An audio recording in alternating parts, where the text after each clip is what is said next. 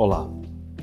O breve texto do Evangelho de hoje começa com estas palavras: Jesus exclamou: Vinde a mim, todos que andais cansados e oprimidos, e eu vos aliviarei. Aprendei de mim, que sou manso e humilde de coração. Em primeiro lugar, Jesus afirma que veio para todos. Vinde a mim, todos. Ele não exclui ninguém. Está aí de variadas formas presente na história da humanidade, para todos, para fazer de todos um, para ensinar a amar, a dialogar, a construir a fraternidade universal. E como sabemos, o mundo tende para a fraternidade universal. Onde podemos aprender a construir essa fraternidade? Com Jesus. Ele não veio ao encontro da humanidade com nenhuma forma de poder, mas apenas com a força do amor. Amor que o levou a estar ao lado de todos, sem excluir ninguém. Amor que o levou a dar a vida por todos, até pelos seus inimigos. Por isso, ele pode dizer: Aprendei de mim, que sou manso e humilde de coração. A este propósito, podemos reler juntos alguns trechos de uma intervenção de Chiara Lubick a um congresso realizado pelo Movimento Político para a Unidade, em Martigny, na Suíça, a 22 de março de 2003. Dizia: Mas quem trouxe a fraternidade como dom essencial para a humanidade? Foi Jesus, que rezou assim antes de morrer: Pai, que todos sejam um. Revelando que Deus é Pai e que os homens, por isso mesmo, são todos irmãos, Jesus abate os muros que separam os iguais dos diferentes, os amigos dos inimigos, que isolam uma cidade da outra cidade, e livra cada homem de qualquer forma de prisão, das mil formas de subordinação e de escravidão, dos relacionamentos injustos, realizando assim uma autêntica revolução existencial, cultural e política. Nós, referindo-se ao movimento político pela unidade, vemos a humanidade como um único corpo, no qual todos são irmãos. A humanidade é, antes de tudo, uma coisa só.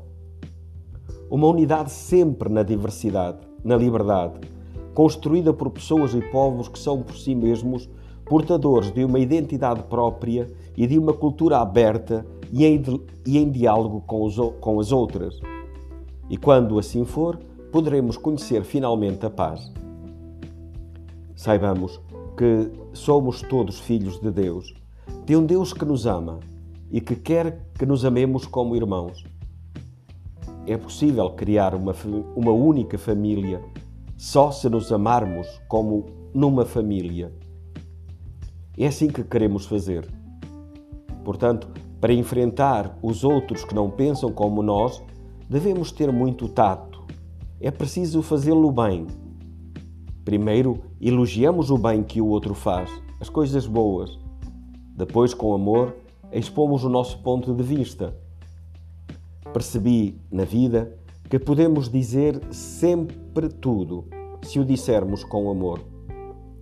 Se antes de falar amamos o nosso interlocutor e se estivermos dispostos a dar a vida por ele, pois este é o amor recíproco, Jesus disse: Amai-vos uns aos outros como eu vos amei.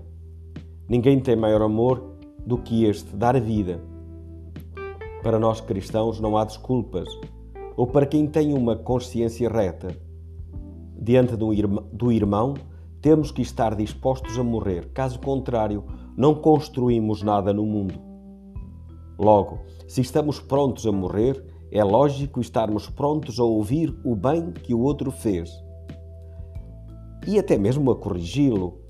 O Evangelho diz que é preciso corrigir, mas corrigir com amor. Olha, a minha ideia seria esta, sem impô-la. O Papa fala de respeitoso anúncio da verdade. Respeitoso. Devemos fazer assim. É este o ideal altíssimo que move Jesus. E nos move a nós, seus discípulos, viver pela fraternidade universal fazer de toda a humanidade uma família. Para isso é fundamental que nos tornemos sempre mais especialistas do diálogo, com aquelas características que a Chiara nos indicava. para não perdermos este foco, a palavra para viver hoje é dialogar com todos. Vamos juntos.